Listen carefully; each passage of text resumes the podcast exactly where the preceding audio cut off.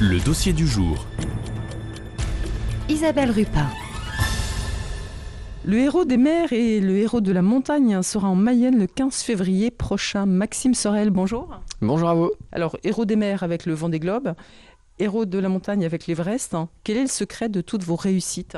Alors le secret, euh, je vais le garder bien à moi. Euh, je suis le seul à avoir réussi à faire ce tour du monde à la voile et puis euh, à gravir l'Everest. Euh, héros, euh, je suis pas sûr, j'ai pas de cap. Euh, en tout cas, j'ai réussi à trouver l'énergie pour, pour réaliser ces deux projets. Et cette énergie, elle vient essentiellement du fait que je sois parrain d'une association, Vaincre la mucoviscidose. Euh, des gens qui ont une maladie génétique, qui se battent avec une maladie qu'ils n'ont pas choisie. Et, j'essaye d'être un peu leur porte-drapeau à travers l'ensemble de, de mes projets de, et, de, et de parler d'eux pour qu'on réussisse à trouver des solutions pour eux parce que clairement, manquer d'oxygène, je peux vous dire, c'est compliqué. Vous, vous l'avez testé effectivement au sommet de l'Everest? C'est ça, au sommet de l'Everest, on n'a plus que 30% de capacité respiratoire. Euh, donc c'est euh, c'est ce qu'a un, un patient qui est en en attente d'une greffe. Donc pour lui, c'est presque l'état ultime. hein. Il, faut, il faut trouver une solution, changer des- les poumons, changer, euh, changer un cœur. Et, euh, et au sommet de l'Everest, même sous assistance avec euh, une bouteille d'oxygène, on n'a que ce 30%.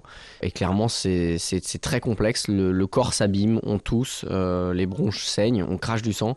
Et de vivre ça, ça me permet de pouvoir en parler et de, et de comprendre qu'on peut pas laisser des, des- des gens dans cet état-là. quoi. Ouais, c'est ça. Vous savez maintenant de quoi vous parlez quand vous parlez de, la mucoviscidose.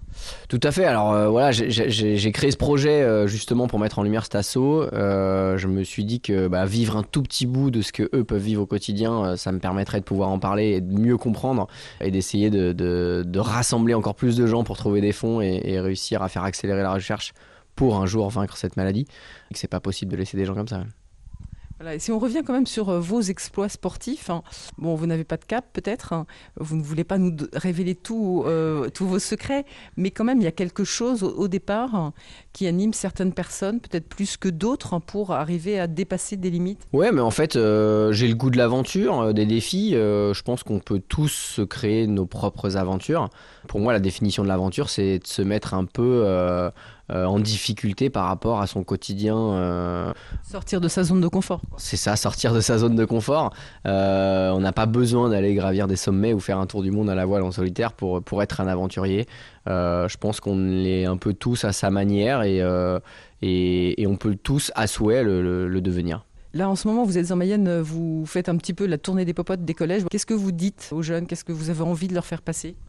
Mais de croire en leurs rêves déjà. Quand on est jeune, on rêve de plein de choses. Moi, je, voulais être pilote de Formule 1, alors je suis pilote. Zut, c'est raté. Non, je suis pilote d'une Formule 1 des mers. mais, euh, mais clairement, euh, voilà, avec- l'envie, on va très très loin. Et, euh, et, et- et- et j'ai pour message souvent de dire qu'il faut croire que rien n'est impossible, car avec l'envie, on peut y arriver. Et c'est ça que j'ai envie de, de faire comprendre aussi à ces jeunes. Alors c'est sûr que bah voilà, ça, ça peut faire rêver des, des hauts sommets, des, des tours du monde, traverser des océans.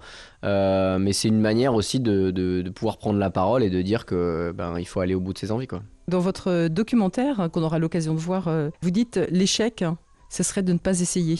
Oui, euh, en fait, euh, il y a beaucoup de choses que on s'empêche de faire et c'est ce que j'ai remarqué en fait en grandissant. Alors j'ai 37 ans aujourd'hui.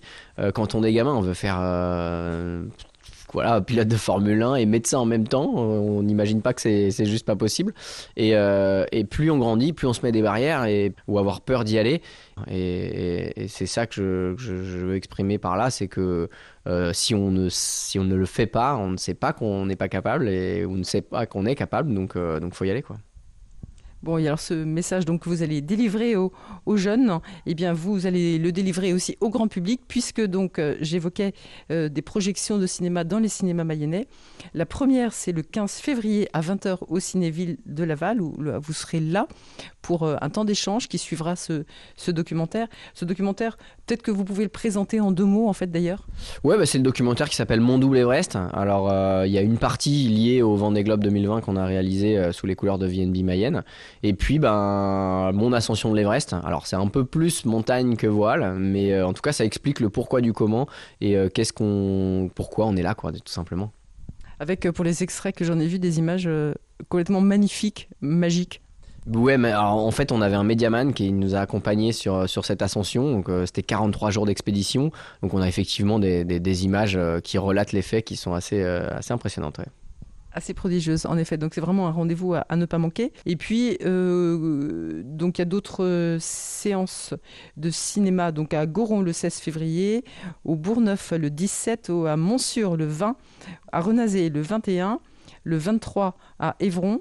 Et le 25 à Saint-Pierre-Denis, le 13 mars à Évron et le 14 mars à Château-Gontier. Donc vraiment l'occasion de, voir ce documentaire, Mon double Everest, et puis soit de vous rencontrer, soit de rencontrer euh, l'association Vaincre la mucoviscidose dont vous êtes parrain comme euh, Il y a 10 dates euh, en Mayenne, entre février et mars. Moi, je serai présent sur la première à Laval le, le 15 février, et puis la dernière qui sera le 13 mars à Évron, du coup. Merci beaucoup Maxime Sorette, puis je vous laisse euh, aux mains des jeunes là. Ouais, merci, à bientôt.